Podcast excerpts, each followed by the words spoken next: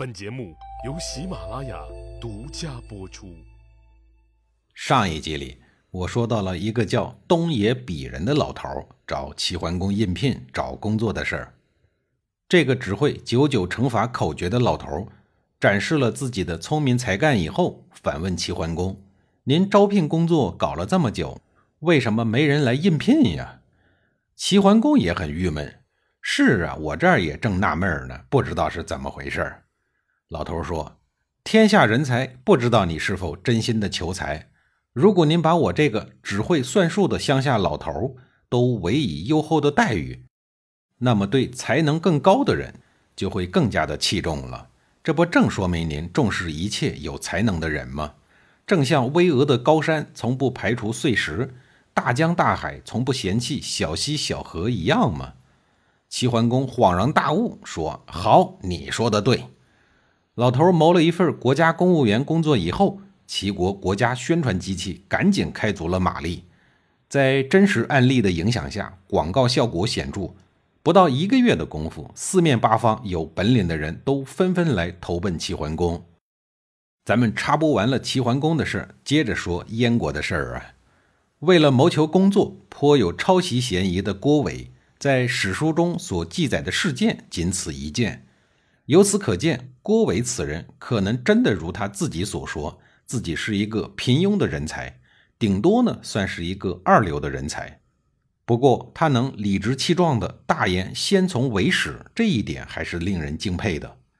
历史上没有什么才能仅凭一句话就能获得荣华富贵的，郭伟如果说是第二，恐怕就没人敢说第一喽。燕昭王既然决定录用了郭伟，就决定继续包装这一位平庸的明星员工，以期扩大影响力。为此，他做出了一项前所未有的创举，那就是修建黄金台。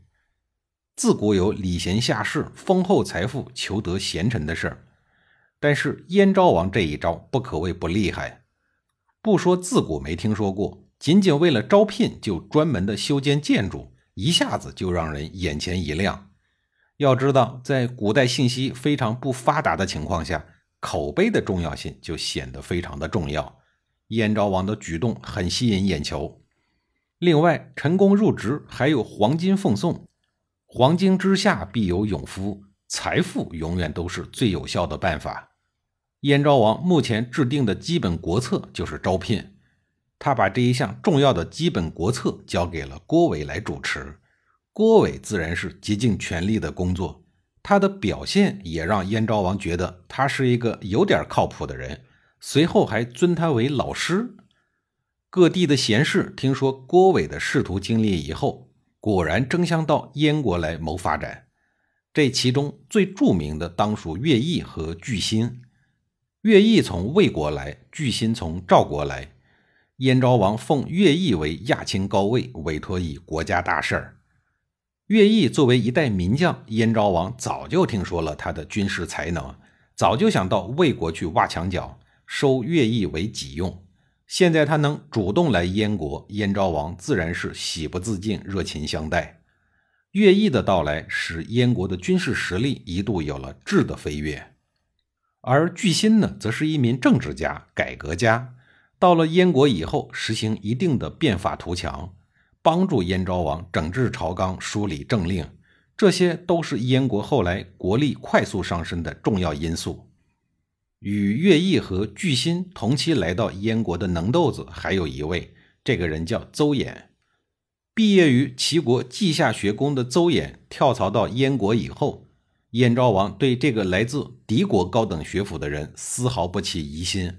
还亲自拿着扫帚清扫道路，为他做先导，并请求坐在弟子的座位上向他学习，还为他修建了结石宫，拜他为老师。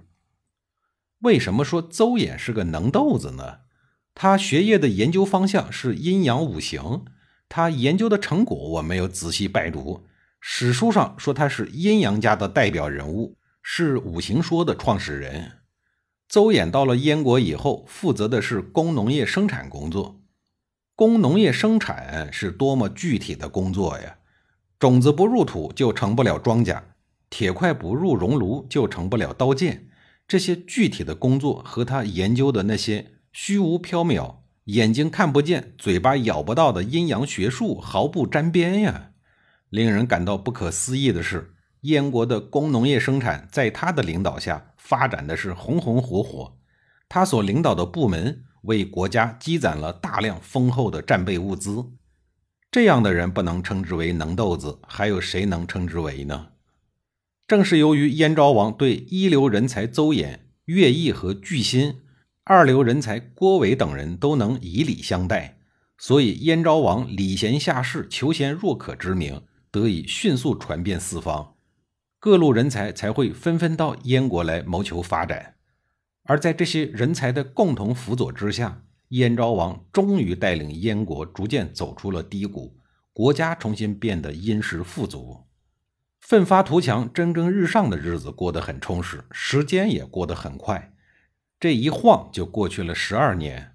到了公元前三零幺年，燕昭王的死对头齐宣王和南霸天楚国掐上了。这场使得楚国极盛之后转衰的关键一战，其起源就是源自中国历史上著名的张仪诈楚事件。在秦国丞相兼有纵横家、阴谋家等一系列大师称号的张仪同志矢志不移的挑唆下，齐楚两国的盟友关系宣告破裂。楚国背弃齐国，亲近秦国，本来就令齐宣王十分不爽了。楚怀王大概是想让齐宣王不爽致死，或者是让他直接爽死。后来又派了一名大臣到齐国来。在齐国的朝堂，当众对齐宣王破口大骂，这一下子后果可想而知了。齐宣王愤怒之极，随即便整顿兵马，命令自己最得力的大将匡章出征，意欲剿灭楚国。这便是秦昭王齐宣王于公元前三零一年针对楚国发起的垂杀之战。齐宣王在派出王牌军队出征的时候。还拉上了两个一直被秦国欺负的小帝国魏国与韩国共同作战，在匡章的带领下，魏将公孙喜、韩将鲍渊带领本国军队与齐军组成了三国联军，正式进攻楚国的方城。楚怀王令堂妹率军迎击联军，双方在垂沙隔水列阵，随后双方僵持不下，这一僵持就是六个多月。这对被楚国人气昏了头的齐宣王来讲，几乎已经到了忍耐的极限，就派人连吼带骂的催促匡章赶紧渡河作战。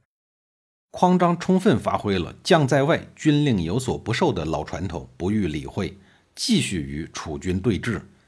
其实呢，匡章也不是怯阵，而是要找一个最佳的渡河位置。那么，楚国人会给匡章找渡河的机会吗？下一集里，我再给您详细的讲述。